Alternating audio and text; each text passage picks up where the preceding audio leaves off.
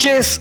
Martes primero de junio del 2021, cuando estamos en el tercer capítulo de la primera temporada, Libertad o Muerte. Hoy estamos con grandes invitados, estamos con todo el panel estable, completo. Comienzo primero saludando al panel, luego a nuestros invitados. Comenzamos por el señor Cristian Saez. ¿Cómo está Cristian? Bienvenido. Hola, buenas noches, buenas noches. Acá estamos, bien, destapando la primera chela para esta tertulia de conversación. Delicioso. Sí, por supuesto. Y me voy a tomar una, pequeña libertad para mandar un saludo que me pidieron a eh, eh, a lo mejor nadie lo va a entender, pero es a la célula de Packing List. Le quiero mandar un saludo a mi a, la gente que ahí trabaja, eh, que me lo pidieron, así que eso. Toda la energía para la célula Packing List, toda Alianza Libertaria, todo el equipo de Libertad o Muerte, todo el saludo y el fuá, como dirían antiguamente, por ahí. un saludo para. Los cabros no le tienen miedo al éxito. Me cayó el cassette heavy, el tiempo cuando escuchaba ahí al, gran huevo, al gran huevo. Oye, tenemos también al señor Christopher Pichuante. Muy buenas noches, ¿cómo está, don Chris? Gracias, Carlito. Gracias a todos los chicos que están presentes. Eh, acá me, desayuné con lo que subió Briones a, tu, a su Twitter. Eh, pero ahí lo empecé a leer un poco más y bueno, igual tiene unas cosas interesantes. Eh, pero eso más que nada. Yo creo que la derecha en, en Evópolis por lo menos no existe. Estamos con el gran libertario de tomo y lomo, el señor Rodrigo Salamanca. Muy buenas noches, Rodrigo, ¿cómo estás tú? Hola, hola Carlos, ¿cómo estás? Eh, muy buenas noches y un gran saludo a toda la gente que va a escuchar este podcast. Eh, la verdad es que estoy muy contento porque hoy día tenemos unos eh, invitados de lujo y, y nada, Carlos, seguimos creciendo y seguimos avanzando por la libertad. Y también tenemos al gran libertario, el señor Matías Carmona. Muy buenas noches, Matías. Bienvenido. ¿Cómo estás tú? Hola, Carlos. Hola a todos. ¿Cómo están? Un gusto de nuevo. Tercera jornada de podcast. Esperemos que salga programa con las otras. Sí, y también feliz, igual como Rodrigo, con los invitados que tenemos que son de lujo. Así que, dele, Carlitos. De lujo, los invitados hoy. Y tenemos al señor, ya una persona que, entre comillas, es de la casa, ha estado en el programa eh, Liberty Late y ahora está con nosotros por primera vez. Y yo sé que no va a ser la primera y no hay primera sin segunda. Le damos la bienvenida al gran actor chileno clásico, Fernando Ortiz. Bienvenido, don Fernando. Oye, la avanza presentación, compadre Carlito. Feliz de estar con ustedes, de acompañarlos en este podcast y nada, hablemos de todo nomás. Démosle. Y tenemos unos artistas invitados, unos grandes artistas invitados que ponen en alto lo que significa la batalla cultural en nuestro, en nuestro país. Y son unos amigos del gran Rodrigo Salamanca. Y le voy a dar el, honor a Rodrigo Salamanca que presente a estos grandes invitados. Rodrigo Salamanca, el micrófono es suyo. Presente a sus amigos. Eh, muy bien, Carlos. Eh, mira, yo hoy día quiero darle la bienvenida a unos tremendos invitados artistas que han dado, que han estado dando la batalla cultural en todo este tiempo. Tenemos aquí al gran MC Naray. ¿Cómo estás, Naray? Bien, amigo, muchas gracias por la invitación. Contento de estar acá con todo el panel de lujo ahí y también los amigos invitados que hemos compartido harto con los chiquillos ahí igual. Así que contento nomás. Tenemos aquí al gran Nolo Style, directamente de Puente Alto. ¿Cómo está, compadre? Hola, muchachos. Aquí todo bien. Eh, aquí bastante interesado en estas cosas que se están haciendo, de dar, eh, como se dice, la lucha cultural. Y bueno, eh, todo lo que lo que era para, para ayer, nunca es tarde para empezar con el tema de, la lucha. Exactamente. Y por último, y no menos importante, tenemos al gran Chancho con fiebre. ¿Cómo está, compadre? Eh, muy bien, muchas gracias. Eh, un honor estar acá. Yo soy el, Chancho, el líder del proyecto de metal patriótico Secret Rituals. Así que desde esa vereda estamos, estamos dando la batalla cultural. Gracias por la invitación. Aguante, aguante Secret Rituals. Y con todo esto. Aguante el metal nacional, weón. Así es. Y con todo esto volvemos a nuestro, eh, nuestro presentador de lujo, el señor Carlos Farfán. Dale, Carlito. Comienzo con MC Naray. MC Naray, ¿cuál es tu edad para que vamos, para que nuestros auditores sepan cuál es la edad de MC Naray o es un mito? No tiene edad, No tiene edad. No, yo, Es que MC Naray es un personaje, yo tengo 31 años. Perfecto. Perfecto. ¿Y cómo, cómo nace Naray? Porque todos se preguntan cómo nace, pasaste por alguna otra banda, a llegar a, lo que eres en la actualidad, a tu material. Sí, yo, yo me movía en el mundo más del, del rock and roll, sí, del rock de, de bar. De ese rock añejo, hard rock de los 70, qué sé yo. Y llegado un momento tuve problemas, qué sé yo, en el ambiente en el que me movía y, todo eso me llevó a mí a querer hacer música al respecto. Y esto, y esto también era un contexto muy político. Eh, no sé, por pues, funas y cosas así, por cosas que yo opinaba de, la política y de la sociedad. Y eso me llevó a indagar en el rap, porque el rap permite decir más cosas. Eh, eh, eso que echado de tu cultura, Naray, de tu, de tu a ver cómo, cómo decirlo, de cómo te desenvuelves en la música, tú exploras desde el hip hop hasta la música punk, el rock, te mueves por, por distintos estilos, no tienes como uno que te encasille, ¿verdad? Sí, verdad que eh, he tocado en banda igual y también he tocado guitarra solo, qué sé yo, por ejemplo, toco mucho folclore también. Eh, y son distintas expresiones que uno puede ir aprendiendo. Pues distintas estéticas artísticas y, si uno maneja varias es, más entretenido también. MC Naray y el, gusto por la música nace en la adolescencia, estamos hablando 14, 15 años o ya después ya eh, pasando la, mayoría de edad. Mira, mi, papá tocaba la guitarra y era cantor. Y siempre me crié como con esa, con esa, no sé, con esa sombra se puede decir de alguna manera. El que influye en ti el tema de la música. Claro, claro, claro. Eh, ¿Qué música se escuchaba en tu casa en esos momentos? No, en mi casa se escuchaba desde Nino Bravo hasta Shakira. Buena, buena. Lo que sonaba en la radio en realidad, en esos años. Ya. Pero eh, vale decir, si tú pudieras decir quién influyó en ti la música es tu viejo. O sea, la imagen de mi viejo, porque mi viejo me faltó a mí de muy chico. Él murió cuando yo era muy muy pequeño, entonces, pero siempre estuvo la imagen de que él era el cantor de que su padre era gran músico, etcétera. Entonces yo llegaba a un momento en que se me presentó la oportunidad de aprender más música, yo la tomé y empecé a interiorizarme como a los 12 años por ahí. Eh, va en el ADN, increíble cómo se va implantando en el ADN lo que, lo que uno más o menos va proyectando. Excelente, MC Naray. Vamos con el señor Chancho con Fiebre. Chancho con Fiebre, ¿cómo nace tu música? todo esto pasa porque antes yo era zurdo a morir, anarquista y toda la cuestión, pues, ¿cachai?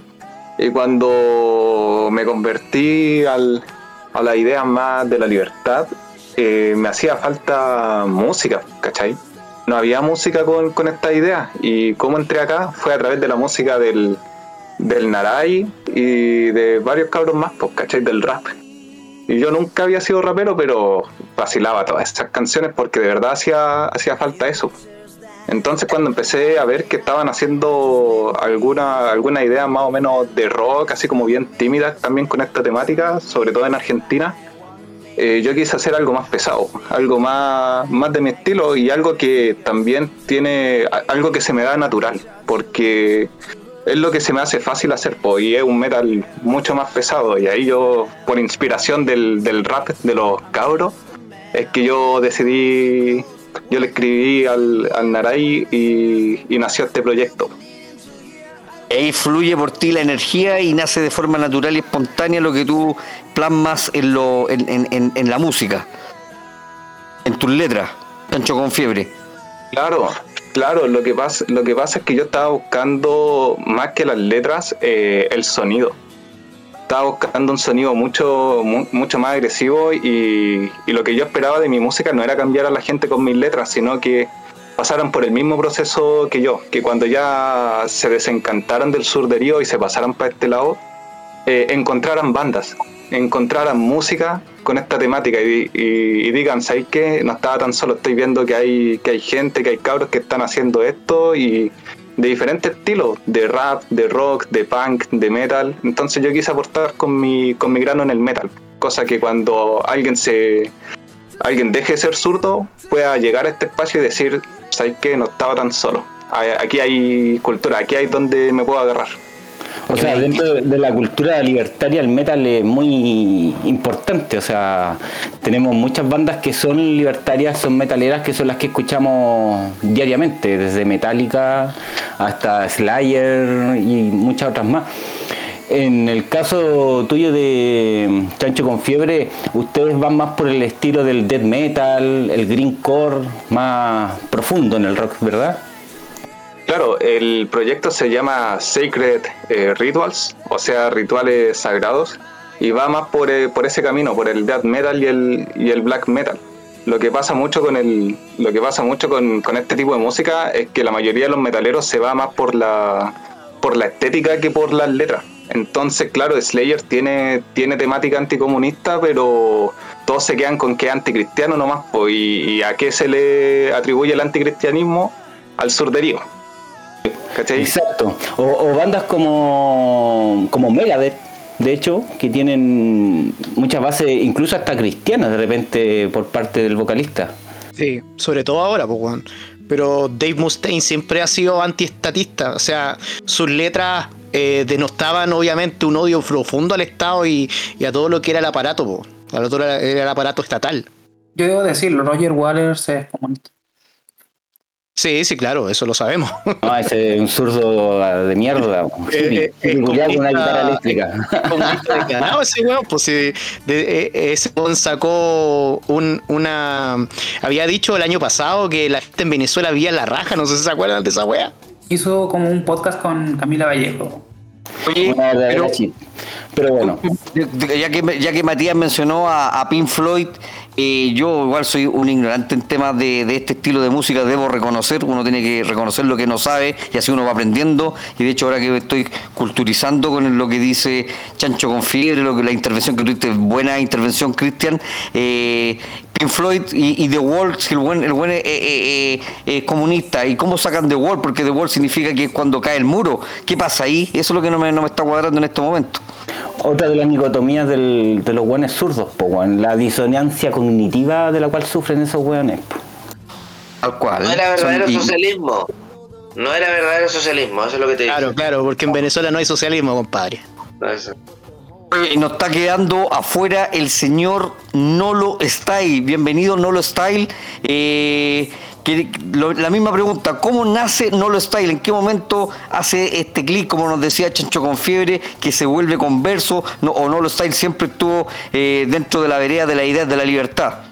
Eh, mira, en realidad eh, sí, yo cuando era más chico, cuando recién partí con el tema del hip hop,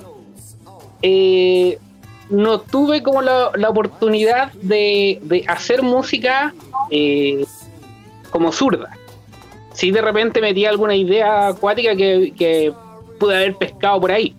Pero porque mis letras siempre fueron temas, temas cristianos. Música, música cristiana, rap cristiano.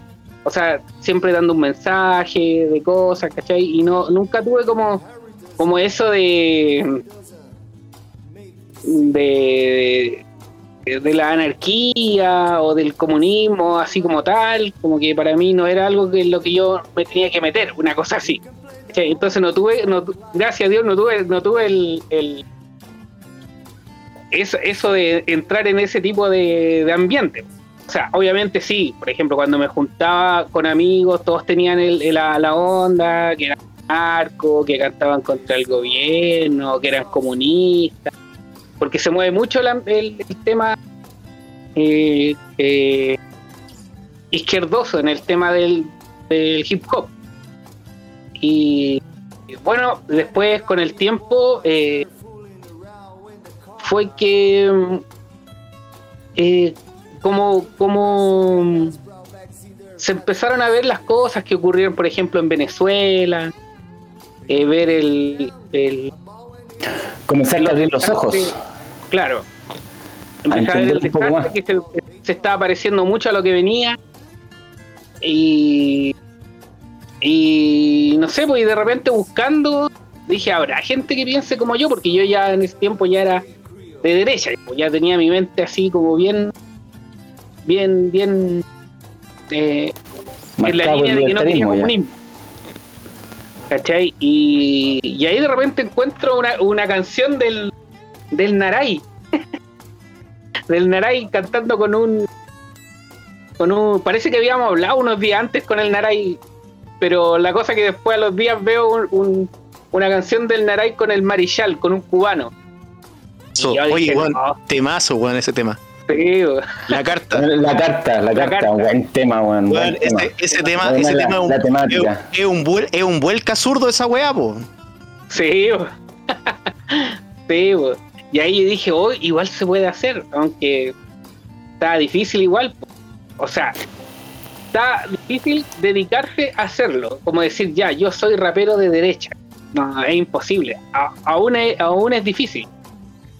Y no sé, resulta que después salió, empezamos a hablar con el Daray, después estaba el Nenu, Nenu Ranks, y, y es después este cabro el Ludo. Y no, dijimos, ya igual somos hartos, pongámonos a hacer temas. El, el Ludo también hacía pi. Y así empezaron a salir lo- los temas como de nuestro sector. Y, y, y en eso estamos ahora, pues nosotros estamos hace rato en el... Ya van, yo creo que ya van dos años ya que estamos en eso. Si es que no me equivoco, van casi dos años ya que... eh, No, pero, pero tú tampoco te quedas atrás. Sacaste un, un tema con, con. ¿Cómo se llama este tipo? Se me va el nombre. Con Corriente Libertaria de Argentina. Ah, sí, pues, sí, sí, Bueno. hay un tema con... Y Sí, muy, y muy bueno. sí, sí, sí, qué bueno. sí, pues no, sí, estuvimos ahí haciendo eh, hartas cosas. ta- eh, ya, ya prácticamente tenemos el... eh, tenemos, o por ejemplo, como decía el, Chancho con Fiebre, si llega un, rapero que se convierte el surderío, tiene hartos temas para escuchar. hartos temas, hartos temas raperos eh, de nuestro sector para escuchar. Y eso es bueno. Sí, yo, yo le recomiendo a todos nuestros auditores, weón, que se pegue una vuelta por los canales de aquí de nuestros invitados, eh, Nolo Style, Naraim y el canal de Sacred Ritual para los más metaleros, los que les guste la cosa más, más brígida. Eh, bueno, van a encontrar hartas canciones muy buenas, ya, muy buenas, con buen ritmo, bien producidas, ya. Se nota que hay trabajo detrás y nada, recomendable 100%. Los busquen en los canales, yo al menos a ustedes los sigo a todos en los canales de YouTube y bueno, hay, hay unas propuestas muy buenas. Yo, yo soy sus fans, ah, sus fans. Ah. Y, y a los tres, a MC Naray, a Nolo Style, a Chancho con Fiebre, se le agradece, compadre, que estén dando la ba- batalla cultural desde la música, porque nosotros sabemos, reconocemos que hay una carencia y con ustedes estamos cubriendo un nicho que y, y- y a un determinado segmento que tiene carencia del, del- del estilo música que obviamente eh, em- eh, empatiza más con, con determinado grupo etario, ¿cierto? En determinada edad, más o menos, ¿a qué segmento en edad por así decirlo, Nolo, Naray, no quién me puede responder, más o menos el, el público que ustedes tienen. Mira, yo creo que es, que es como de los 20 a los 40, una cosa así, y más de 40. Que es Aquí, aquí hay uno de 40 al menos, aquí hay uno de 40. La música no tiene edad acá, weón. No, pero, pero vale decir para, para la entrada, la- para la entrada vale decir, eh, es difícil que un adulto entre de, de- ya a los 50 años comience eh, con eh, hip hop, por así decirlo, dentro de, de mi desconocimiento, a lo mejor estoy totalmente equivocado. Pero sí, quiero, quiero- quiero pero sí, comentar algo ahí que, que se han llegado gente de 60 años a comentarme. Sí.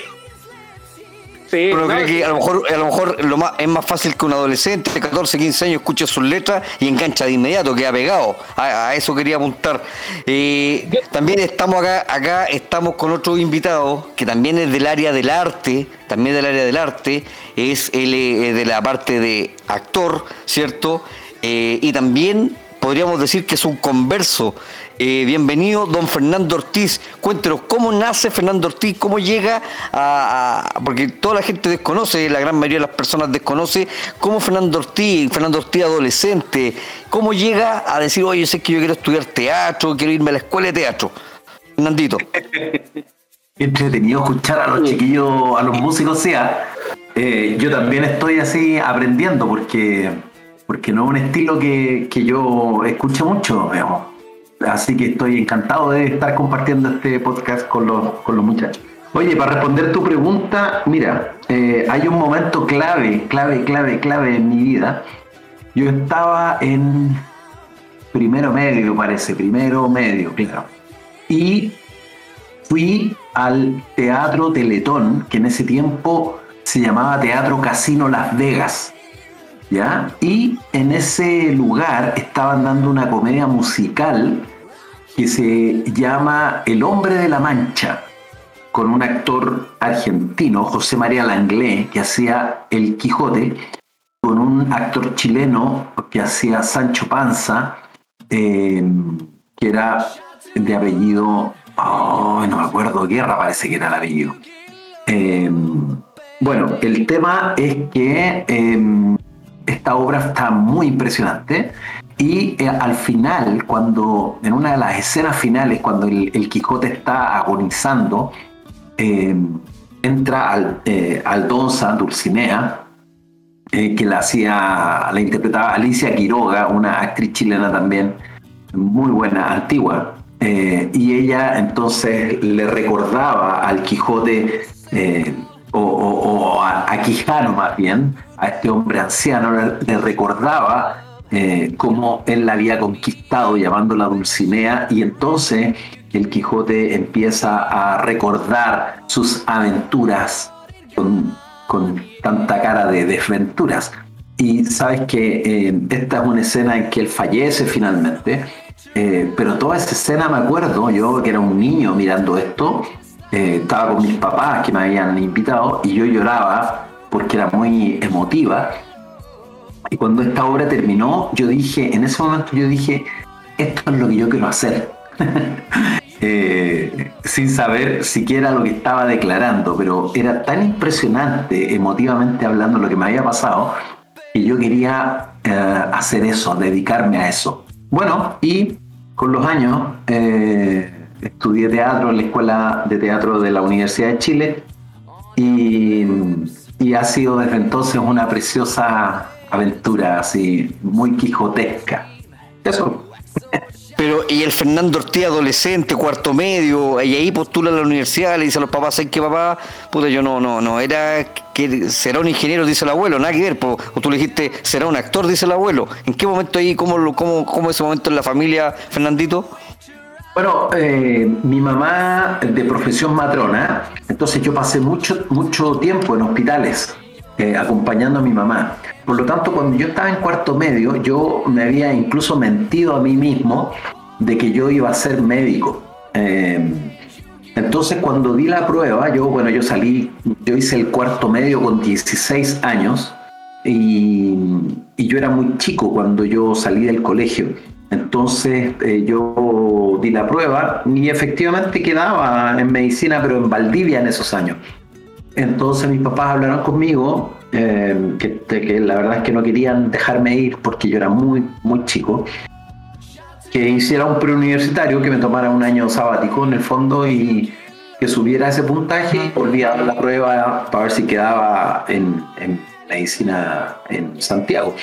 Y durante ese año yo empecé a preguntarme qué pasa si eh, nuevamente me falta puntaje para quedar en medicina en Santiago, ¿qué voy a hacer?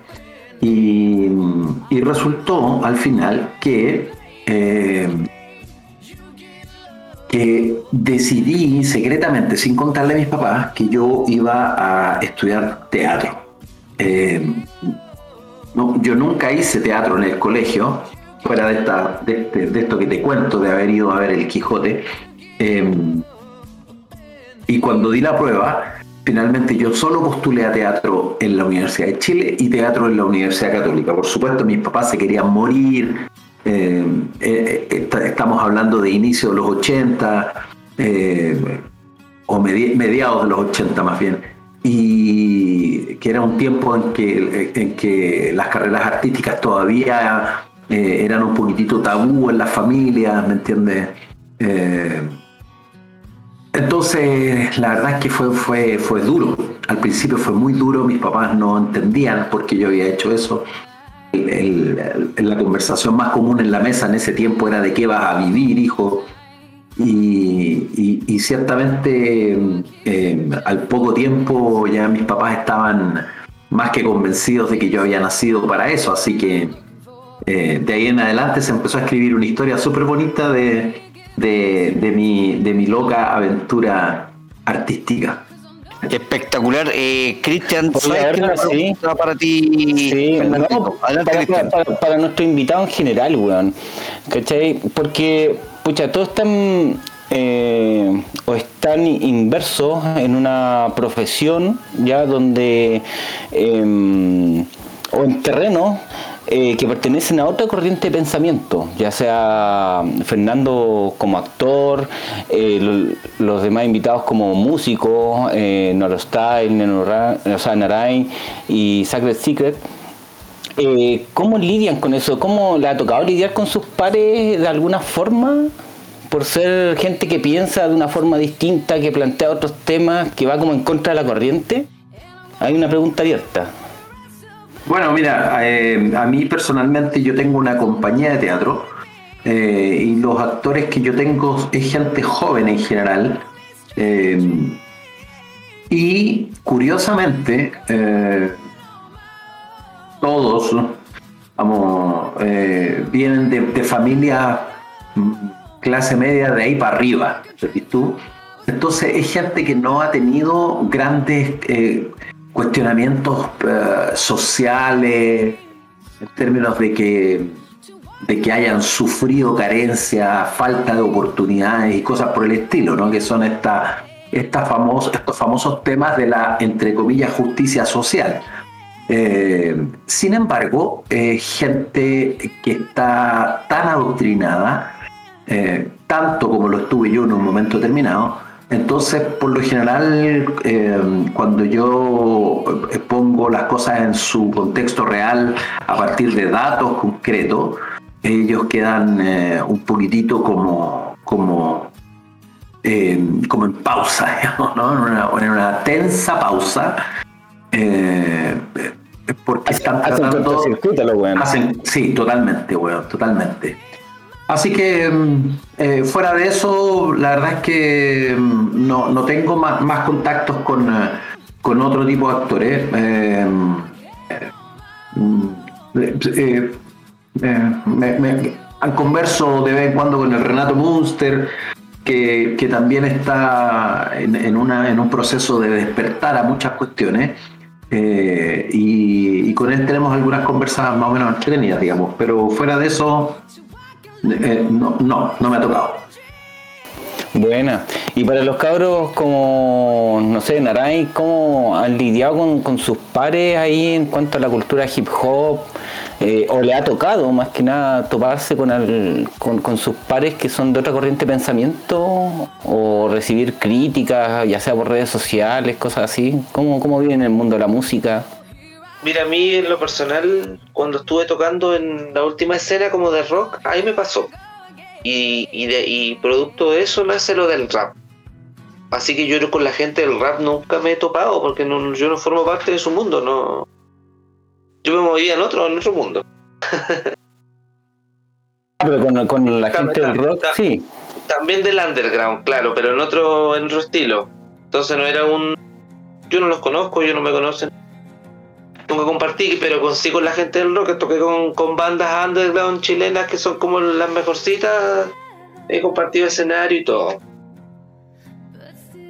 Buena. O, también lidiar también con los fans de repente, gente que llega a tu música porque no sé, pues, andan buscando hip hop o rock o lo que sea, y de repente llega la música de ustedes y, los tratan como, no sé, me imagino, de descalificar, de decir que cualquier cosa sufrir ataques en general. Yo, he escuchado harto de gente que lo hace como para provocar, porque igual dentro de, esta reacción cultural y artística es porque también hay una reacción natural de la gente. Va todo acompañándose, pues, es un proceso social. Eh, entonces la gente, eso genera que, que, a uno le prohíban cosas o que, o que lo miren mal por algo, eso genera a uno hacerlo. Pero, pero yo soy yo y yo soy dueño de mí mismo y uno tiene un, mientras más confianza tienes en ti mismo, más difícil va a ser que alguien te pueda pisotear de cierta Pero ahí, ¿cuáles son esos temas que te, que, que, te causan problemas o, o, que causan esos, esas, esas disonancias cognitivas que eventualmente te terminan aislando? ¿Cuáles son esos temas? No, lo que, lo que pasa es que, es que el arte en sí está muy politizado. No, no es que uno lo ande buscando, es que cuando tú vas a escenas artísticas se ponen a hablar de política, ese, ese es el, lo que, de lo que se habla. Pero por eso, pero no es la, en sí el arte que tú haces en sí, sino es no, yo no hacía arte político. Anexo. Sí. Yo, yo no hacía en ese momento arte político. Eh, pero de, en su momento todos, estaban todos conversando de algo, por ejemplo, y preguntaban la opinión. O yo pues, me preguntaban a mí directamente mi opinión y, y yo la daba y ahí se generaba un, no sé, por ejemplo, habían votaciones y me preguntaron por quién va a votar. Eh, y todos habían dicho Beatriz Sánchez, pues. Era en una mesa después de una... Todos medio cosillos, qué sé yo. Y yo digo por José Antonio Caso. Así que imagínate la escena. O sea, o sea, toque. Solamente cosido por, no, por Beatriz Sánchez, pues, Claro, no, yo, yo le mandé a cagar nomás, pues sí, que, que, tanto. Y, me, y todos abrieron los ojos así como que. Oye, ¿qué acaba de decir? Así como nombró a Voldemort, ¿cachai? Nazi, y, Nazi. Y claro, empezaron así como, a ese tipo de comentarios y ahí yo tuve que aclarar que, cuál, bueno, yo les pregunté cuál era el problema. Y me empezaron a decir un par de cosas y yo le empecé a, y yo le empecé a rebatir, ¿cachai? Y mucha gente se empezó después de un rato a apoyarme. Claro, cuando tú le empiezas a hablar a la gente, la gente empieza a escuchar. Yo estoy convencido de eso. A menos que sea un surdoputado así como muy. Si, de, buena, de buena forma y con respeto, uno puede conversar y, y la gente puede entender. Sí, también sucede. Yo me he metido, oído a eventos del mundo del arte en general, a distintos eventos que me han invitado, he llegado ahí por una u otra cosa y claro, como tú dices, siempre la conversación entre los asistentes es la política y esas weas, ¿cachai? Entonces es demasiado hegemónico y cuando sale alguien que opina distinto es como que ya fuera, porque los buenos son súper cerrados, el, mundo del arte, como yo lo veo, es súper cerrado, o sea, somos nosotros y si tú sois distinto no, no eres parte de nosotros, ¿cachai? y, no te puedes presentar. O sea, si tú te presentas te van a ir a un grupo de hueones a guayarte, si ese es el tema, ¿cachai? Si ese es el problema, eso es lo que a mí me generó cierta eh, rabia, poco no sé, como impotencia, poco no sé qué chucha. y, por y, yo decido hacer esto, decido hacer esto porque no existe tampoco, no existía. Claro, y, hoy por hoy están haciendo presentaciones en vivo, se presentan por ahí en algún lugar, algún bar, porque también el dueño del bar también tiene que darle la chance, pues bueno. No, no hay nada ahora funcionando. ¿Cómo va a tocar? Sí, de hecho, de hecho está difícil.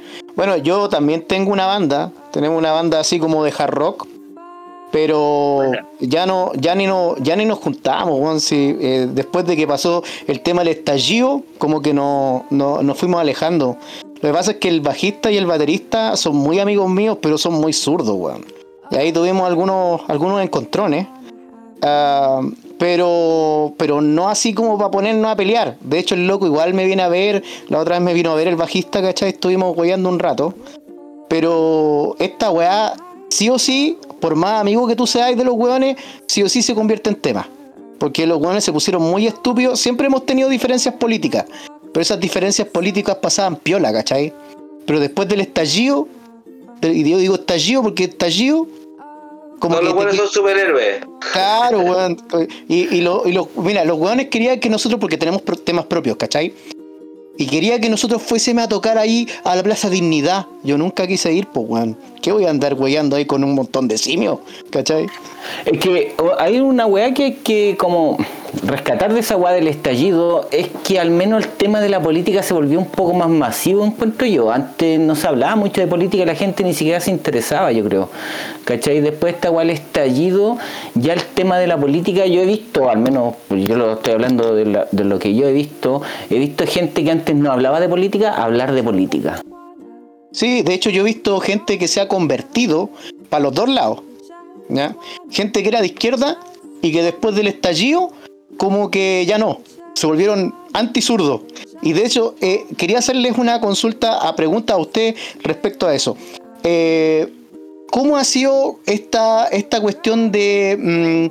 Mm, yo sé que todos podemos evolucionar, yo también he evolucionado, pero a mí me llama mucho la atención de repente como cuando, como decía Fernando, que a veces uno como que abre los ojos. Yo he conversado también con Fernando Ortiz porque somos amigos y, yo sé que Fernando también tuvo una conversión, aunque tuvo una conversión doble, porque eh, Fernando eh, antes no era, de, no era de aquí, era del otro lado, y, además era, era ateo. Y hoy en día es libertario y es cristiano. Uh, Fernando, si nos puedes, para aperturar el tema, eh, hablar un poco de eso y ahí les voy a dar la, la palabra a los demás. Bueno, Em, la verdad es que eh, vino la conversión eh, em, espiritual antes de la conversión política. Em, siempre tenía un, deseo de profundizar en el área espiritual y de tener un encuentro con Dios. Y, y, esto me llevó finalmente a, a una conversión en mi vida. Y cuando digo conversión es verdaderamente eso es que vas en una dirección y, terminas yendo en, otra totalmente distinta, en la contraria. Y entonces eh, fue así como yo me encontré con Dios eh, y Él me convenció de amor finalmente. Y a propósito de esto, em, yo empecé a creerle a Dios y, empecé a, evidentemente, a, a meterme en serio, digamos, eh, a, meterme en serio con él, ¿ya? Y en el camino me di cuenta que eh, Dios, en primer lugar, es un Dios moral. Y cuando digo moral es que eh, Él determina, ¿no es cierto?, lo que está bien versus lo que está mal. Porque cuando tú no tienes un rango de moralidad, solo te queda, si, si nosotros quitamos el componente moral, solo te queda lo conveniente versus lo inconveniente. Y quien dicta lo conveniente son los políticos de turno, ¿me entiendes o no? Eh, y por supuesto, eh, siempre la conveniencia tendrá que ver con ellos, qué es lo que les conviene a ellos. Entonces, Eso es como la ley de los hombres. Exactamente. Eh, el punto es que a propósito de encontrarme con este ser moral, ¿no es cierto? se desprendían un montón de cosas que tenían que ver con, con, em, con propósito, con identidad, eh, y esto eh, necesariamente estaba en una vereda muy distinta a la vereda de la izquierda por la cual yo transité muchos años. Em, en, una izquierda bastante radical, yo estaba en una izquierda bastante radical. Em, y eh, poco a poco me fui dando cuenta que este discurso que tenía la izquierda ya, ya no me calzaba, ya no, ya, no me, ya no me calzaba este guante, eh, no, había, no había casi nada que me identificara allí, pero al mismo tiempo tampoco habían cosas que me identificaran en la derecha, ¿no? Yo, yo, yo sentía que la derecha tenía sus propios pecados y, yo estaba, estaba, en, una, en una huida, vamos a decir, de, del lado oscuro de la fuerza, eh, independiente a el lado en el que se ubicara. Entonces yo por, por un tiempo quedé eh, un poco en un limbo político, ¿no es cierto? Porque eh, no me identificaba con la derecha, pero había cosas allí que evidentemente sí eh, se vinculaban conmigo, o yo me vinculaba con ellas, y de la izquierda ya no quería saber nada, ni en pintura, digamos. Ya terminé asqueado de la narrativa, terminé asqueado del discurso, terminé asqueado de la rimbombancia, de, esta cosa barroca en todos los sentidos, ¿no es cierto?, llena de adornos para convencerte emocionalmente. Y, estando en esto, eh, me encontré casi que de casualidad con, eh, con eh, discursos libertarios. Yo no sabía que eran discursos libertarios. Me encontré con, con cosas de Axel Kaiser, en una primera etapa eh, consumí lo de, lo de Axel en, perdón, eh, Axel em, en, YouTube. Y, entonces en YouTube me sugerían otros, otros nombres de libertarios. Eh, entonces fui llenándome de esta información que me hacía todo el sentido, todo el sentido, y que al mismo tiempo eh, estaba en una suerte de armonía, por llamarle de alguna manera, con los principios valóricos que yo tenía de mi lado cristiano, digamos. Eh, hasta que en una de estas vueltas me encuentro con la página web de los libertarios y eh, estuve abierta la página web eh, en esa página del Partido Libertario como una semana y todos los días leía, ¿no es cierto?, los principios libertarios y yo decía, esto es, esto es, esto es, ¿no? Y finalmente tomé mi decisión de, de formar parte de los libertarios, pero porque me, me identificaba plenamente ah, con, gran parte del, universo ideológico, digamos, libertario. Así que, así en breve, este, este fue, mi, este fue mi paso de, desde, desde el lado más oscuro de la vida al, al lado más claro. Excelente, excelente. Sí, claro, dale, Cris. Miren, yo, ¿cómo se llama? Yo escucho reggaetón, ah, no sé si me. Pero para que vean que. que variado el mundo libertario, ¿ah? Yo. Tú estás dura sin ir al gym, pa, pa, pa, pa, Y, pero. Pasando bala, pasando bala y chuc, chuc, chuc.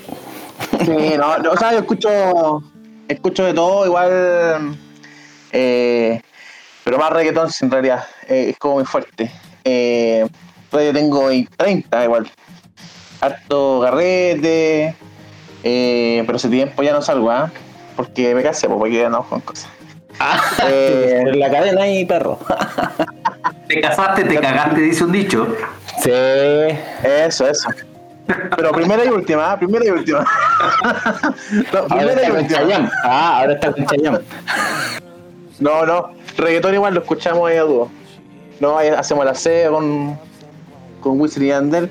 No, pero igual eh, son muy las experiencias de todos, los, de todos los chicos y me he dado cuenta que mm, siempre los converso, por ejemplo, si miramos el caso de Mauricio Roja, todos vienen como de, la, de siempre parten como de la extrema izquierda, la parte más anarquista, y de, cuando eh, hacen la conversión hacia, hacia los principios más que nada económicos, sociales del liberalismo, eh, se autodefinen como libertarios. y morales.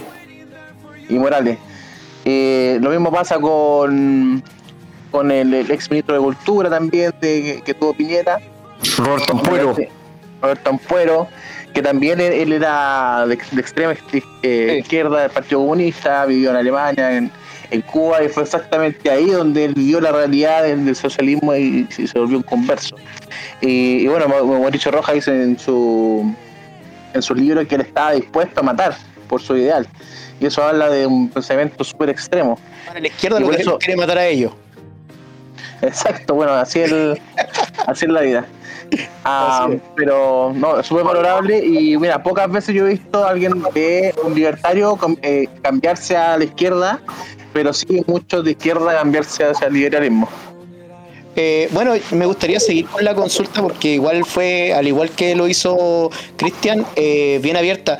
Eh, Chancho con fiebre, tú hablaste también que habías tenido esa conversión. Si nos puedes contar un poquito más. Así es, pues yo vengo del anarquismo. Yo andaba, yo andaba, yo andaba tirándole, tirándole piedra a los pacos, andaba prendiendo barricadas y toda esa bola, ¿cachai? Entonces, ¿qué es lo que me hacen? Claro, claro, para nosotros los marxistas eran demasiado milicos para la bola. Imagínate. Eh, planteamos el, el trueque, ¿cachai? La eliminación del dinero, todo eso. La cosa es que cuando me desencanto con esta izquierda postmoderna, cuando empezaron a meter el tema de la sexualidad con los, con los niños. Ahí yo dije, no, no, no, no, no, ahí están cruzando están cruzando algo, algo nada que ver. Ahí yo dije, ya, ¿qué está pasando acá? Y cuando de repente, claro, la, izquierda. No nada que ver. No, y, de por sí los grupos de izquierda, bueno, eran eran súper anti-gay y toda la cuestión, pues, ¿cachai? De repente los buenos se transforman en toda la bola. Y yo dije, ya, ¿y qué está pasando acá? ¿Cachai? Y yo estuve metido en, ese mundo y un día lo que me hizo convertirme fue que yo hablaba del neoliberalismo, pero yo nunca supe que era el neoliberalismo. Yo dije, ya, el- algún día quiero, quiero saber qué es el neoliberalismo. Y me fui a buscar al padre del neoliberalismo, a Milton Friedman. Y cuando lo escuché, yo estaba buscando cuándo el loco decía neoliberalismo, y nunca lo dijo. Nunca, nunca lo dijo en ningún discurso. Y, yo buscando qué es el neoliberalismo, y entre tanto buscar, le empecé a poner oreja a lo que decía. Y me empezó a causar, me empezó a, me empezó a hacer sentir, hacer sentido. Yo dije, cuando empezaba a hablar de los monopolios y todo eso, y yo como venía del anarquismo, me daba cuenta que estaba, igual estaban cercanos los los ideales en cuanto al Estado, po. ¿cachai? Entonces yo empezaba a ver eso y de repente veía que en el anarquismo estaban peleando por una educación estatal. Yo decía, ya, pero ¿cómo, cómo- cómo es la bola? ¿Cómo es la bola? Nada, la weá. Esa misma Claro. ¿cómo es la bola? Por una educación estatal, una salud estatal, no que el enemigo del Estado, weón. Es una contradicción, pues, weón. No tiene ni pie ni cabeza esa weón. Pero sí, yo creo que el 80% de los Es zurdos que- está en contra de los políticos, en contra de es toda la weá, pero apoyan a los políticos. Esa es la es que- distancia cognitiva de los Es guanes. que esa, esa es la hipocresía que, que me molestó, po, ¿cachai? Hipocresía e ignorancia, porque, eh, bueno, los movimientos más anarquistas, uno los ve todos todos rancios, ¿cachai? Que no se dañan como en una semana y todo. Pero hay algo que ellos tienen, y el que ha estado metido en eso ahí es que sabe que los locos se juntan y hacen debate, y hacen debates muy hay- y, defienden, y defienden muy bien sus posturas. Y el que ve al, a la- al anarquista, ¿cachai? Como un loco por diosero, eh, no sabe lo- los debates de nivel intelectual que se dan. Bueno, ahí hay un tema muy importante, chicos, y ahí creo que es súper, súper relevante. Yo creo que, a ver, una de las cosas que me ha caracterizado en este podcast es tratar de se- alejarnos de la derecha. ¿Por qué? Porque la derecha tiene sus ideas y hay cosas que comulgamos con ellos, pero eventualmente por la crisis que, política que llevamos en Chile, eh, la derecha tiene que apegarse a nosotros por miedo. Es decir, nosotros tenemos que mantenernos en seguridad y justicia con ellos, porque eso es lo más básico y en eso estamos de acuerdo con ellos.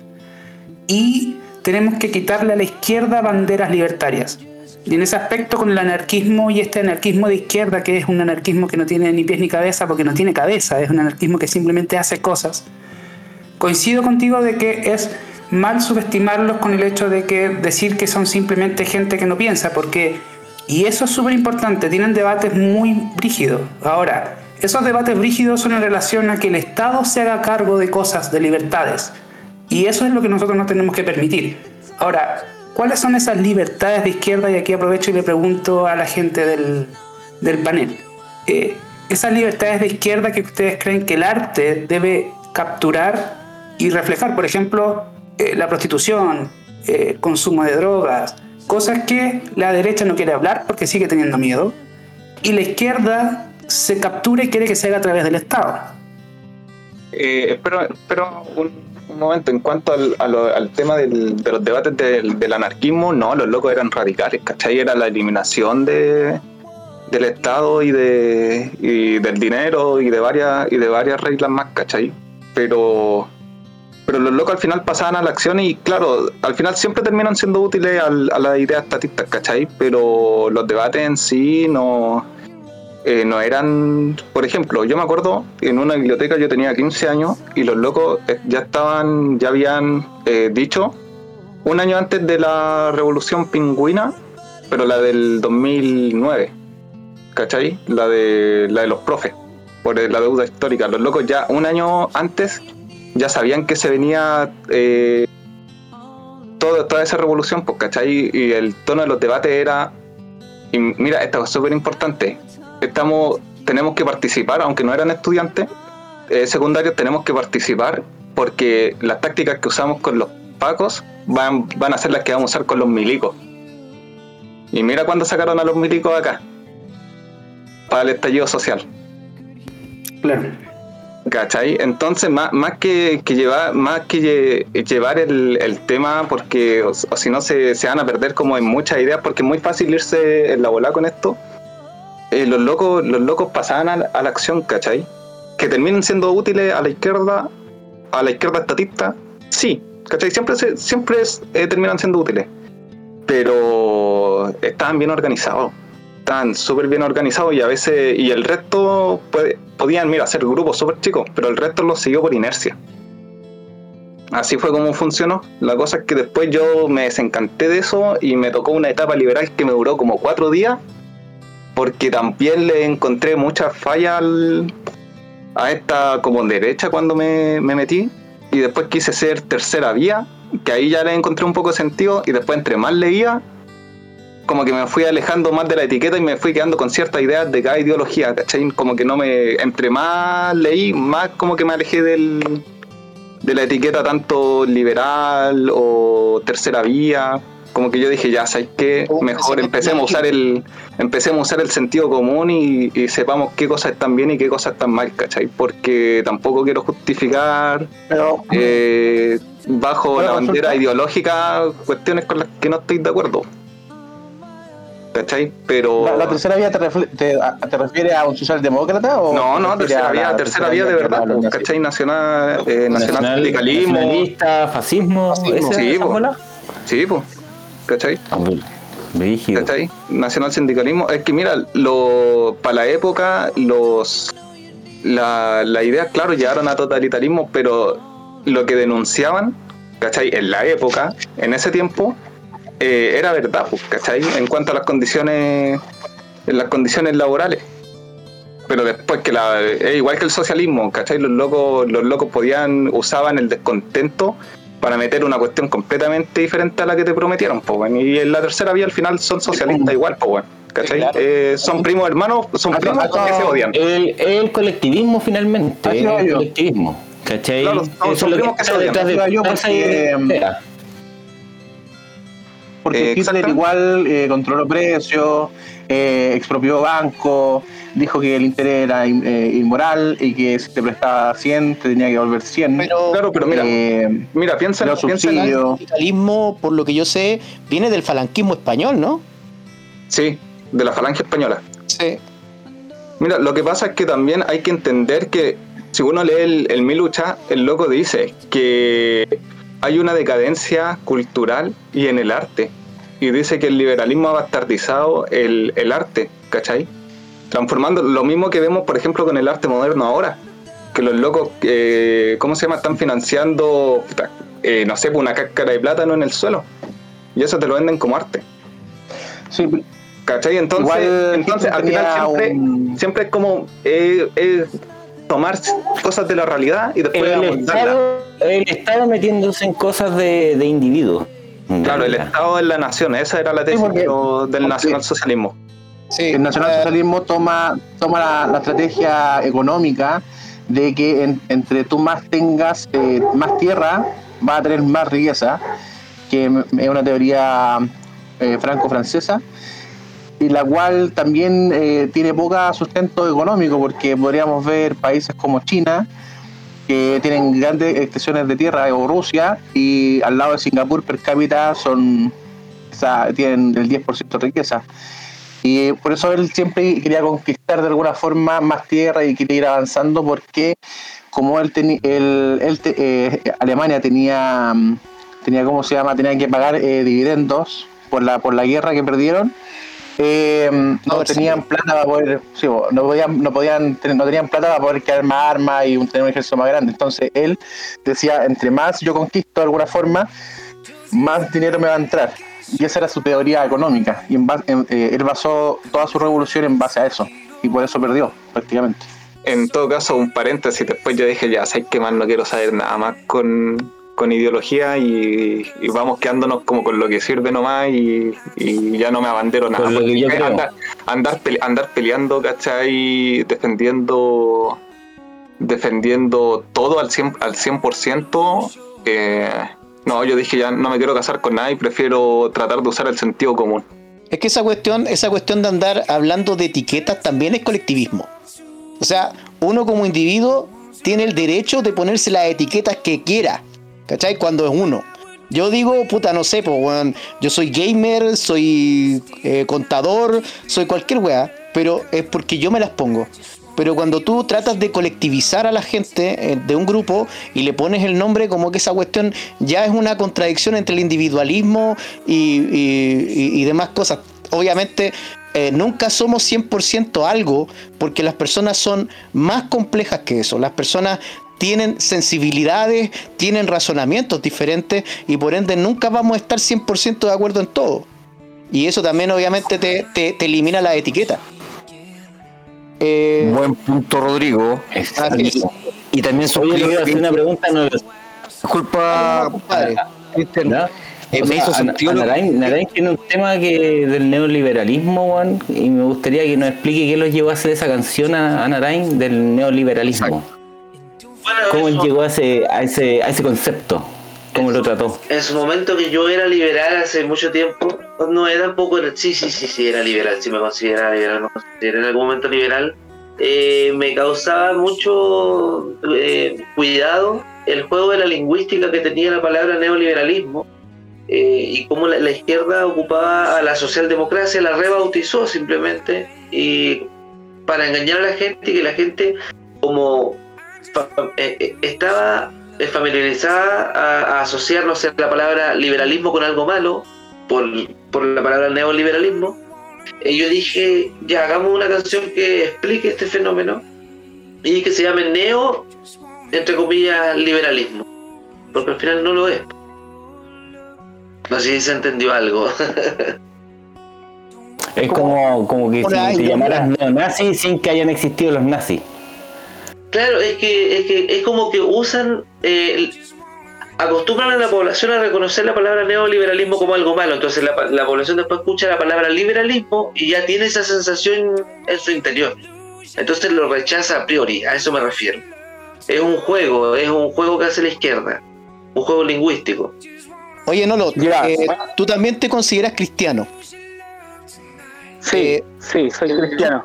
¿Tú consideras que la música, ah, por ejemplo, la música política, es eh, coherente con los valores cristianos o, consideras que no? ¿Cómo, cómo tú eh, mm, que juntas eh, esas dos partes tuyas? Porque estás en una lucha política, pero además eres un cristiano. ¿Cómo lo ves? Mira, es que en realidad eh, yo creo que no son cosas que vayan separadas. Normalmente se trata de hacer de ver que, por ejemplo, un cristiano no se tiene que meter en temas políticos. Cuando lo que pasa es que lo que ocurre en política le va a afectar a todos, cristianos y no cristianos. Entonces, yo creo que, que el tema de, de dar un mensaje que aparte es eh, que, que refleja eh, las cosas que son verdad o no o, o mentira o cómo, o cómo poder eh, enfrentar lo que está pasando porque de hecho hay un versículo que, que es bíblico que dice eh, el que sabe hacer lo, buen, lo bueno y no lo hace le es contado por pecado. ¿cachai? Y, Claro. y yo creo que, que en, en, estos momentos, quizás antes nunca me hubiese metido en, este asunto, ¿cachai? Pero, pero siendo que, que lo que está ocurriendo actualmente es tan grave, es tan grave, no es, no es como no es tanto como un juego, por eso que yo, yo antes de que comenzáramos eh, eh, este podcast, eh, estuve diciendo que, que, que, que aquí no estamos, no podemos estar eh, midiéndonos tanto cuando ellos no lo hacen. La gente que está con el con con, con las ideas de- del marxismo y las cosas que, han- que hacen tanto mal.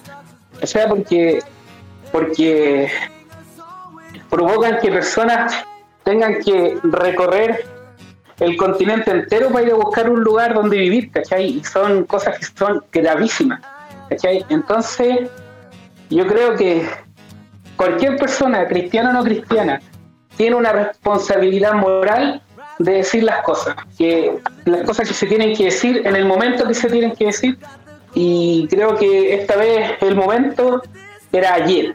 Entonces yo creo que eh, el cristiano que le interesan estas cosas eh, tiene que hacerse parte, no, no, no es como si estará permitido o no, sino que yo creo que tiene que hacerse parte de difundir la verdad. Claro. Mira, precisamente por eso. Quiero interrumpirte un poco, Rodrigo, y, y solo para poner un punto que es súper importante al respecto de lo que la pregunta que le hice a la gente en la mesa y que nadie atajó, que son las banderas de izquierda y que quizá también es contingente con lo que pasó hoy día al respecto de, no sé si cachan del matrimonio igualitario y ese tipo de cosas que salió hoy día, que es importante, contingente. Y es sobre. Esa es una bandera de izquierda que actualmente Piñera está tomando de la manera en que lo tomaría la derecha, que es estatizándola, y que la opinión libertaria es que el matrimonio no tiene que estar inmiscuido el Estado. Ahora bien, ¿cómo ustedes, por ejemplo, cómo los libertarios, que esa es nuestra opinión, nos hacemos cargo de esta bandera, por ejemplo, o de otras banderas de izquierda? No sé si alguien tiene esa respuesta, que yo creo que para mí es interesante. No sé si para el equipo del resto es interesante. Bueno, eh, yo soy, yo comparto la opinión que tiene Jorge. Ya mm, nosotros lo hemos conversado otras veces y yo creo que el Estado no se debe meter en las relaciones humanas. O sea, eh, en, realidad lo que lo que lo que importa es que haya un contrato eh, desde el punto de vista estatal, ¿no es cierto? Donde se reconozcan, por ejemplo, los derechos de propiedad y los derechos de herencia. ¿Ya? Pero eh, esta, esta cuestión de que el Estado se meta en las relaciones humanas me, me, suena mal, me suena mal, porque eso genera sí o sí discriminaciones arbitrarias. ¿Por qué no mejor, si las personas son libres, eh, puedan tomar la decisión de casarse eh, según su fe o, o no haciéndolo en caso de que no lo tengan? ¿Por qué el Estado se tiene que meter en decisiones que son de los individuos? No sé si hay alguno aquí que tenga una opinión diferente, porque realmente es algo muy interesante. Para ir contextualizando. yo, tengo una opinión. mira, oye, mira, oye, yo opino que no, pero es lo mismo. Oye, el Estado después va a decir que las parejas heterosexuales no se pueden casar. Para contextualizar, nos estamos refiriendo hoy día a la cuenta pública de Piñera que el hombre habló de este tema, ¿o no? ¿O me equivoco? Sí, así es. Para contextualizar. mira, lo que, lo que yo pienso es por el mira, yo creo que el tema de que eh, eh, que personas del mismo sexo eh, le digan a lo que ellos quieren hacer matrimonio cuando no es matrimonio es una, una cuestión meramente legal. Ellos podrían hacerlo sin necesidad de de, de, de, tener de participar en esa institución que es el matrimonio. da, lo mismo. Y, y resulta que, pero el problema es que se crea en el país eh, un, un, problema con el tema de la niñez, el tema de que ellos quisieran adoptar niños, ¿cachai? Y se puede decir lo que dijo el cripto hoy día, porque el cripto dijo algunas cosas referente a eso, y como diciendo que, que no sé, que está bien, que, que los niños los tienen que criar eh, personas del mismo sexo, que no tendría problema, porque lo importante es que es que hayan personas cuidando, haciéndose cargo de esos niños. Pero resulta eh, que, por ejemplo, en los países donde está avanzado el tema del, del matrimonio igualitario, eh, resulta que esas personas homosexuales en promedio duran 18 meses, ¿cachai? De, de, casado, de matrimonio, entonces no, no, son, no son parejas estables, ¿cachai? Como para criar, para criar niños. Y lo otro, el otro punto que hay es que, por ejemplo, aquí, aquí mismo en Chile, creo que hay mucho más personas, así familia, hombre y mujer, eh, esperando adoptar niños que niños eh, eh, en condiciones de ser adoptados. ¿Cachai? Entonces, yo, creo que. Con eso. Yo creo que las estadísticas no creo que estén ah, contigo en ese número. Sí, en, Estados Unidos, en, Estados Unidos, están adelante. En Estados Unidos están adelante.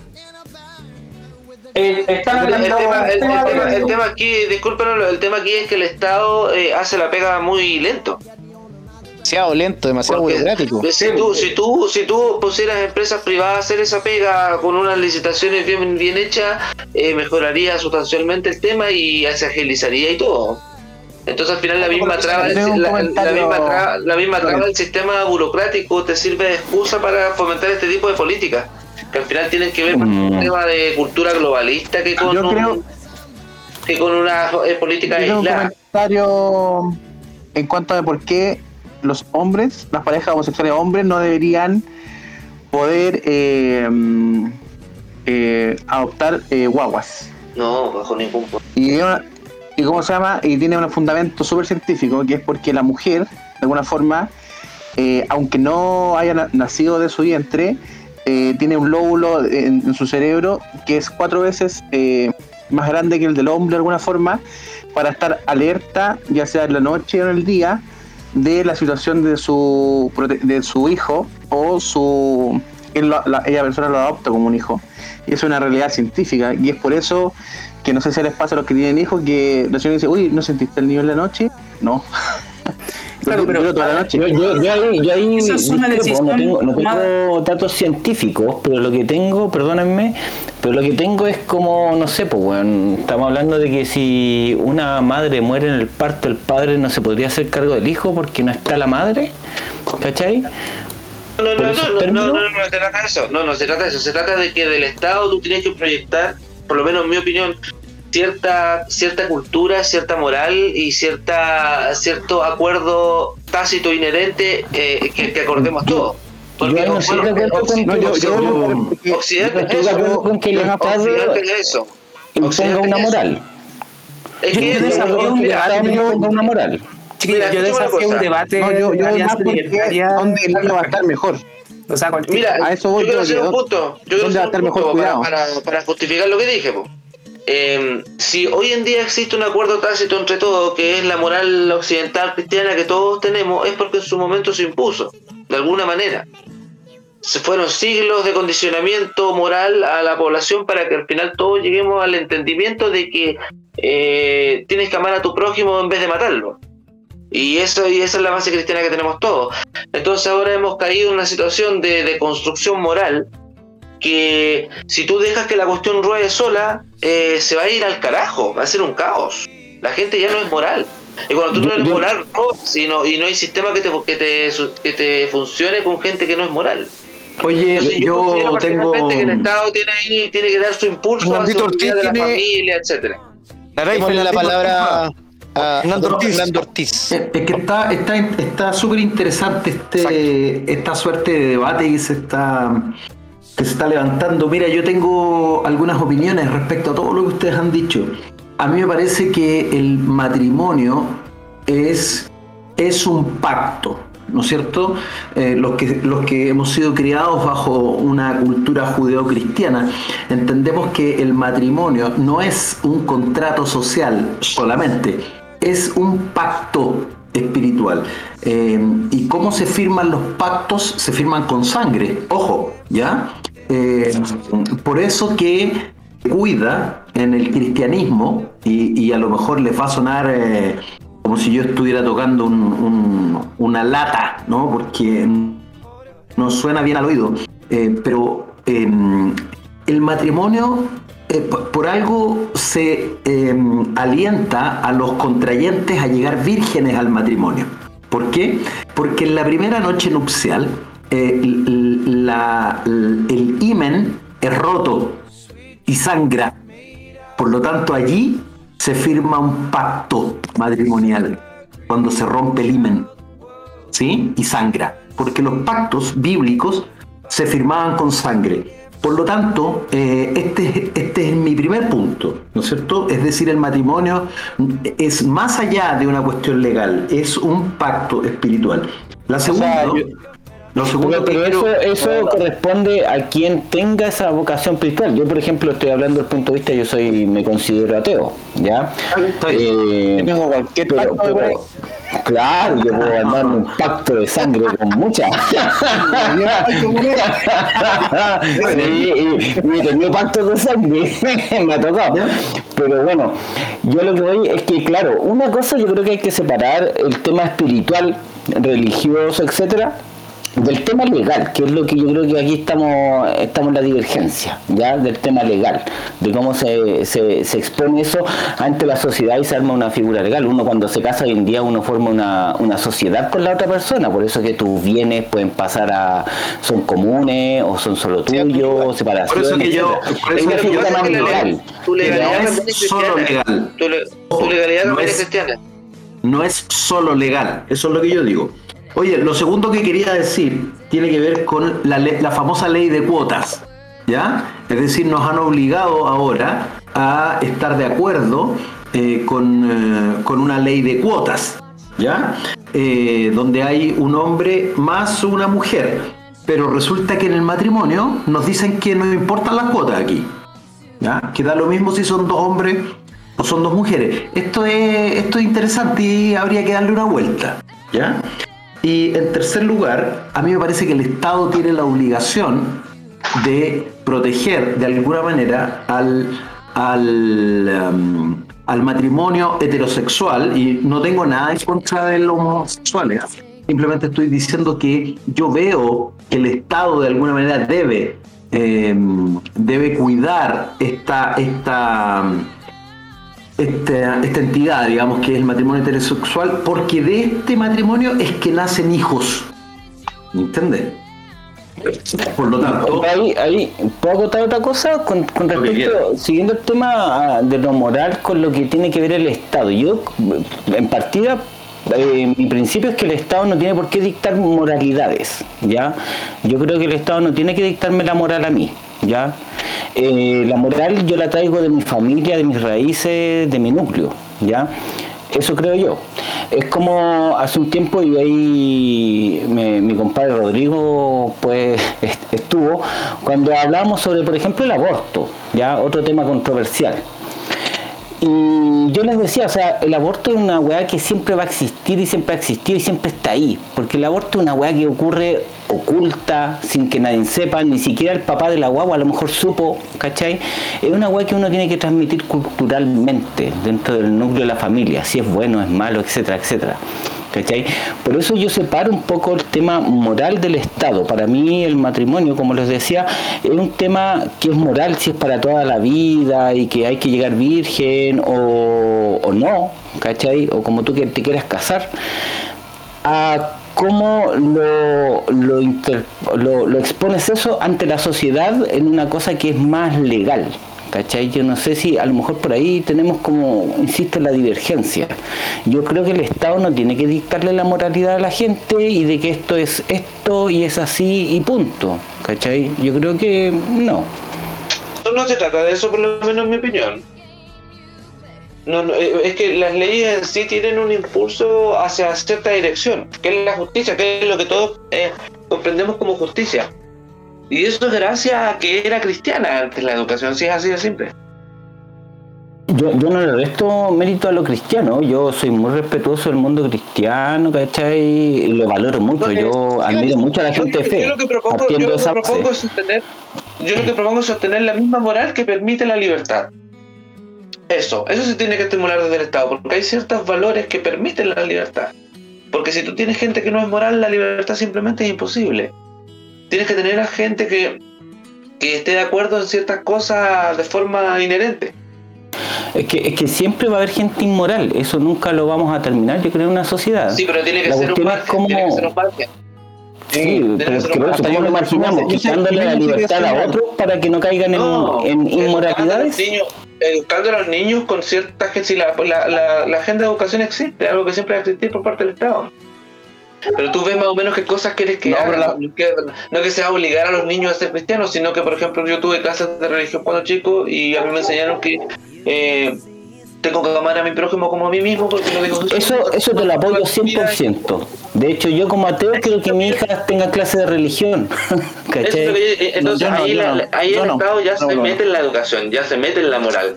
Y eso es positivo, yo considero que sí. Y que considero que son los valores cristianos Yo- yo considero que- que, que tenemos que valorar. que por qué no no no, no, no estaría, no existiría la posibilidad de otra religión eh, no sé la judía que, Después tú, si quieres, puedes una hacerlo. religión que existe, sobre- existe esa posibilidad. patria. Tú la tienes Es que patria. No, pero Lo tienes que tomar. pero que sea obligatorio. Te puedes ir a casar en Pascua si quieres. indiferentemente, indiferentemente del, del nombre que tenga la religión o la creencia, todas tienen una base común. Si lo que tenemos aquí que, darnos cuenta es que esa base común es lo que ten- tenemos que entender como la base moral. Y esa base moral son nuestras, prácticamente nuestras normas de conducta. Y yo sí estoy de acuerdo, ojo, de que las leyes tienen que estar orientadas hacia esa, eh, esos mínimos comunes que, que son las normas morales que dice, por ejemplo, tal como dice Naray, que yo no voy a matar a mi prójimo, sino que lo voy a amar. Yo voy a hacer, ¿no es cierto?, eso.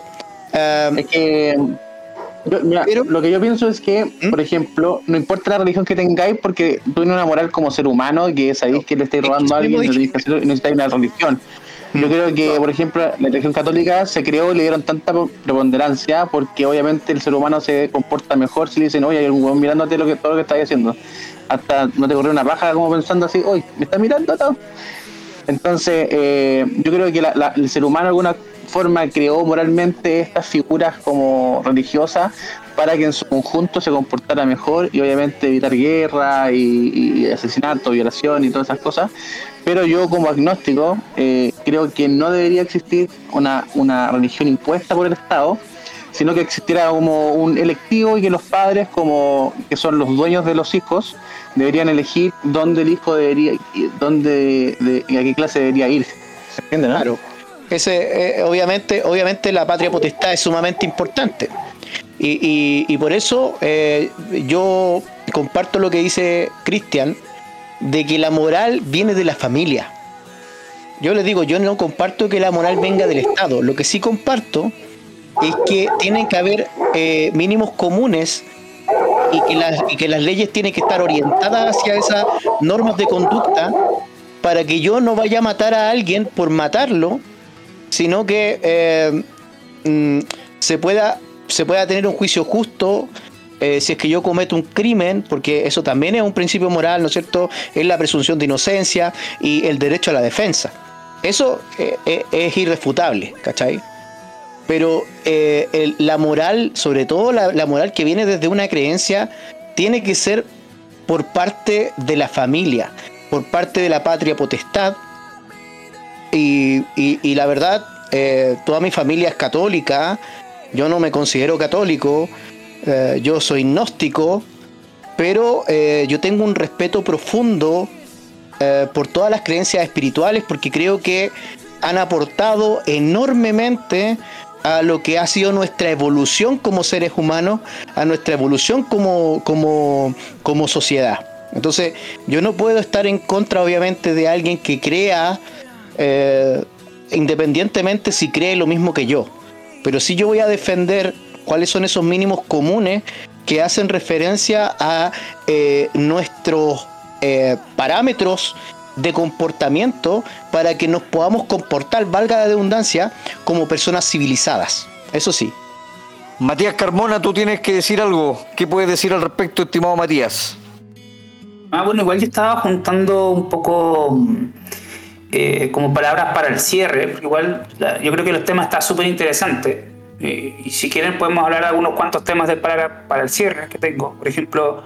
No, no, pero Matías, tú estabas- No, no, pero Mati, tú estabas opinando respecto a lo que están acá hablando nuestros invitados. Teníais, teníais un punto que decir, así que, que hay dígalo. muchas cosas, hay muchas cosas que se han hablado dentro de, de la conversación y si vamos a hablar, por ejemplo, de la moral, yo, y lo puse ahí un poco en el chat que tenemos aquí en la interna, en el Discord, es eh, la, la clave de esta moral es la vida, la libertad, la propiedad y el respeto a los contratos, donde dentro de esto está el matrimonio. Por consiguiente, el matrimonio no tiene que estar dentro del Estado, porque el Estado no tiene que inmiscuirse en eso. Lo único que tiene que inmiscuirse es que nosotros respetemos los contratos que contraemos entre privados. Nada más.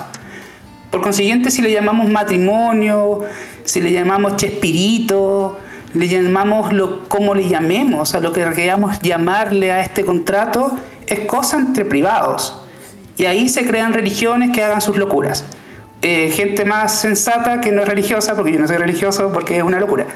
Pero ese tipo de temas, ahora bien, la clave de todo esto es no imponerlo. Punto.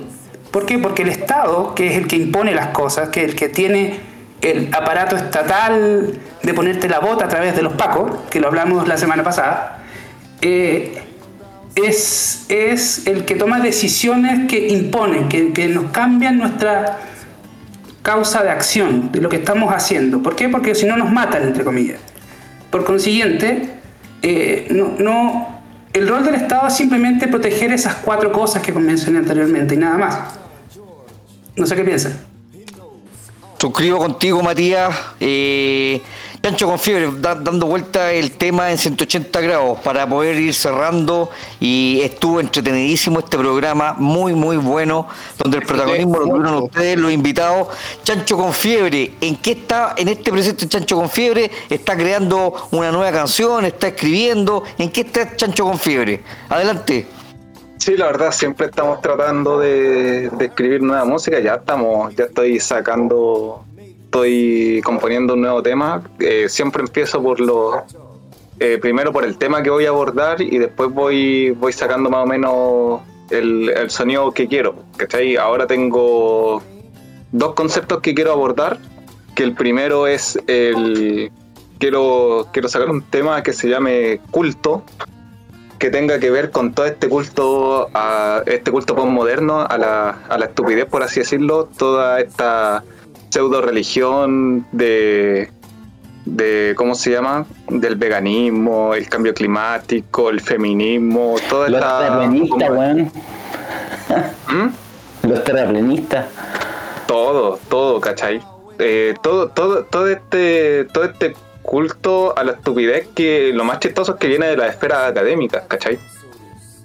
Entonces, ese es un concepto que quiero abordar para el siguiente tema, que, que se vea como, como en nombre de la libertad eh, piden ser esclavizados, ¿cachai? Todo... Y acá, a- hablando de lo mismo que pone aquí mi compadre Carlos, en- entre Sacred Rituals, Narain y Nolo Style, ¿hay alguna posibilidad de que hagan un tema más rapcore, algo mezclando todos esos talentos, weón? Algo que nos lleve un poco a los 90, hardcore rap, hay un- algo así. Eh, el, claro, Naray tiene. Sí, mo. sí, tú tenías uno, creo, Naray. El James Rebel Sí, tiene tiene. uno. El James Rebel tiene un sonido muy parecido a ese que otro artista también. Y Woka está más metido en esa onda de del metal noventero, más del nu metal. ¿Cachai? Si hay artistas todavía. Es que sabéis que igual es difícil componer un tema eh, desde cero y sobre todo en, en el tema metal, donde muchas veces tenéis que programar las baterías. Y eso, Ah, claro. y eso, eso es complicado, ¿cachai? Porque en un De hecho, escribir una batería metal ya es complicado, pues, weón. ¿Tú trabajáis con baterías programadas? Sí, sí. Parecen, parecen reales porque el BST es muy bueno, pero. eh, Sí, suena claro, muy bien, suena muy igual bien, tenemos, igual tenemos ¿Hay el, el S Drummer o no? eh, el Easy Drummer, no, uso uno que se llama MT Drum Kit.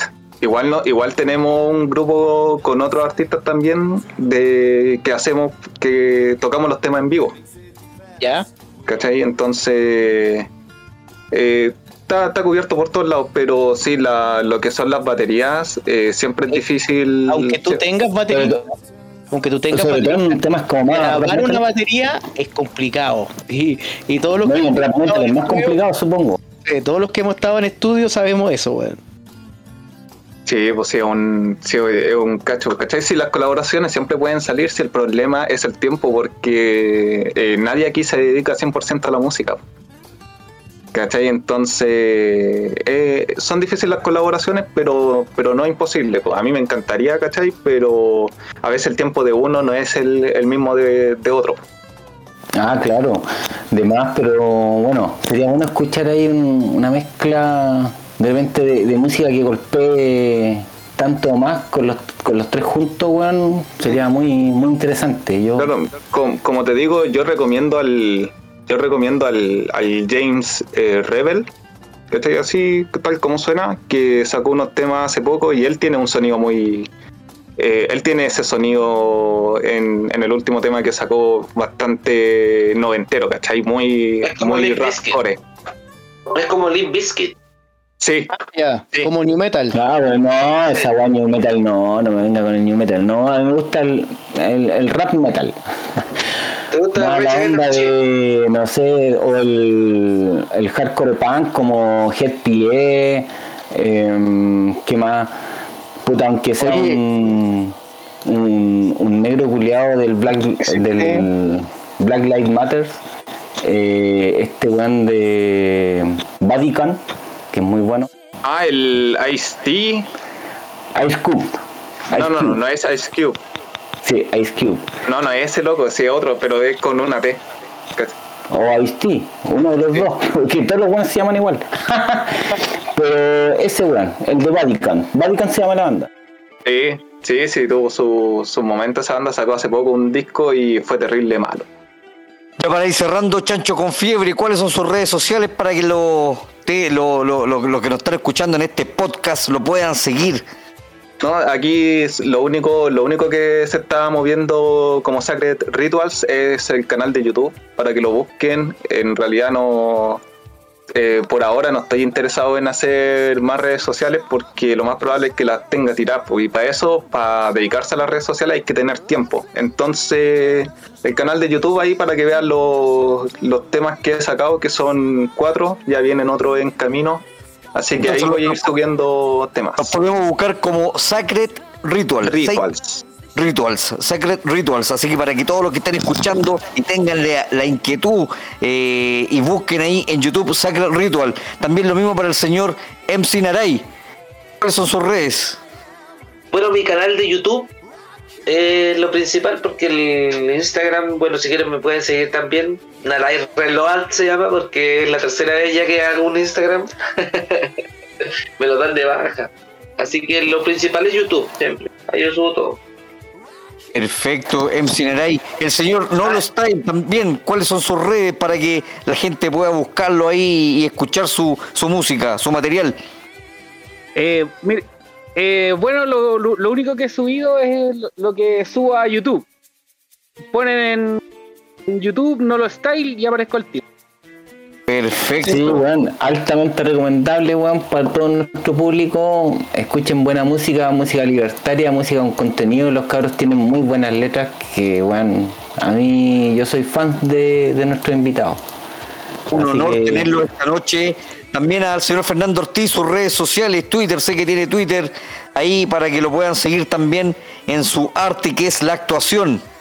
Oye, es arroba eh, Johnny Cat, arroba Honeycat con J O N Y C A T, como gato, cat.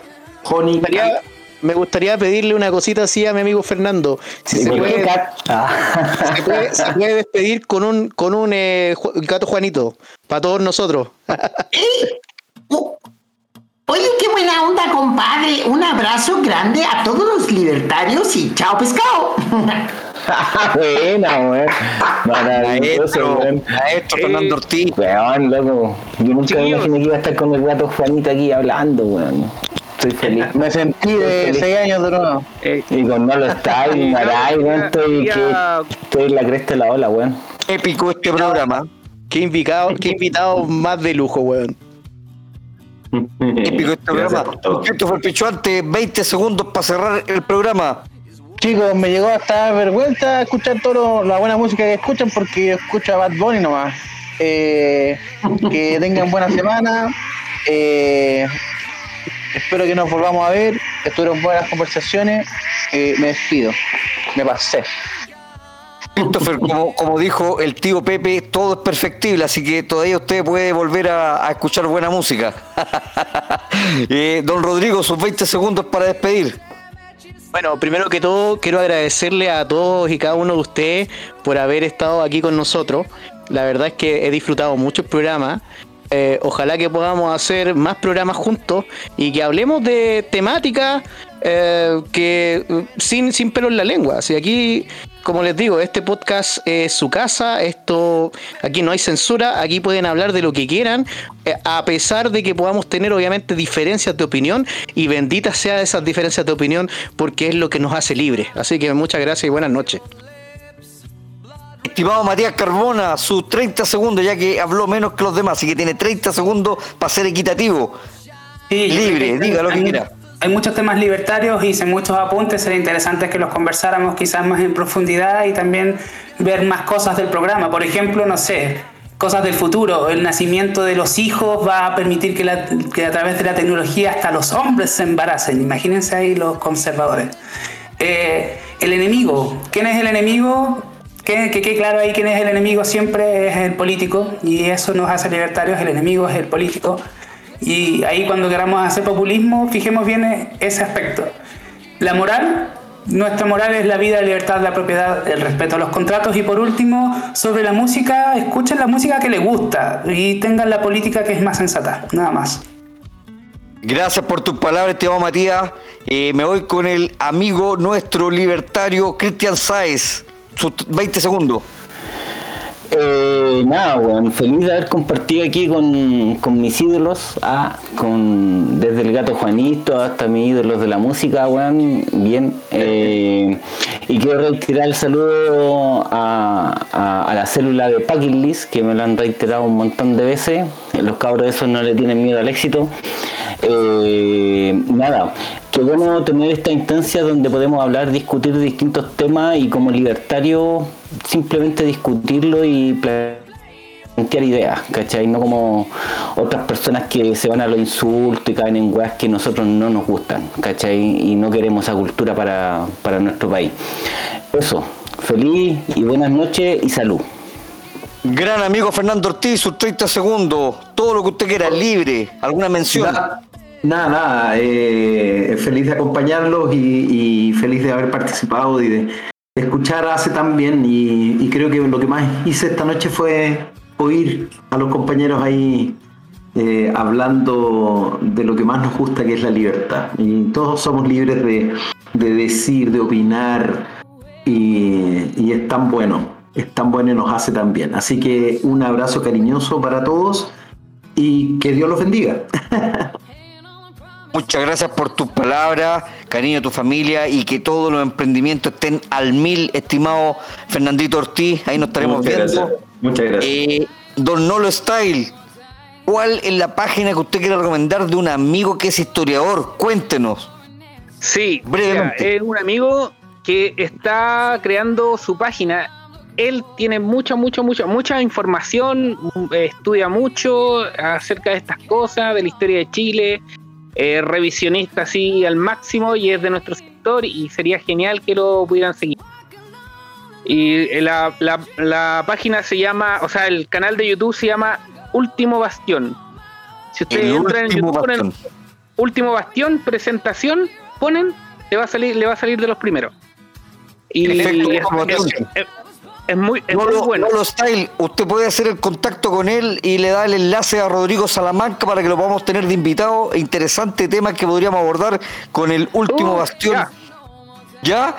Sería importante tenerlo acá o, en la eventualidad en el programa Liberty Late también igual obviamente la invitación está para ustedes, fue muy entretenido de verdad, uno es un bálsamo que uno comienza a, culturizarse de otros estilos de música, obviamente uno es más viejito, entonces debo, debo reconocer que estaba, es como que me estaban hablando en chino mandarín, pero algo entendí. Así que agradecido a Chancho con Fiebre por, esto, por estos minutos, el estar acá, el aceptar la invitación, agradecido al gran MC Naray, a Nolo Style por estar esta noche y agradecido a todo nuestro panel. Y bueno, obviamente un gran abrazo a, nuestro amigo Fernando Ortiz, que ya es parte de la casa, Rodrigo Salamanca, Christopher Pichuante, Cristian Sáez, eh, a quien está en los controles, al gran infierno cercano, don Jorge Romero y un saludo para toda la Alianza Libertaria. Así que un gran abrazo, que tengan una excelente noche. Chau, chau, chau, chau, chau, chau, chau. ¡Viva la libertad, conchetumare! ¡Viva la libertad, carajo! ¡Viva, viva! la libertad, bueno! ¡Salud!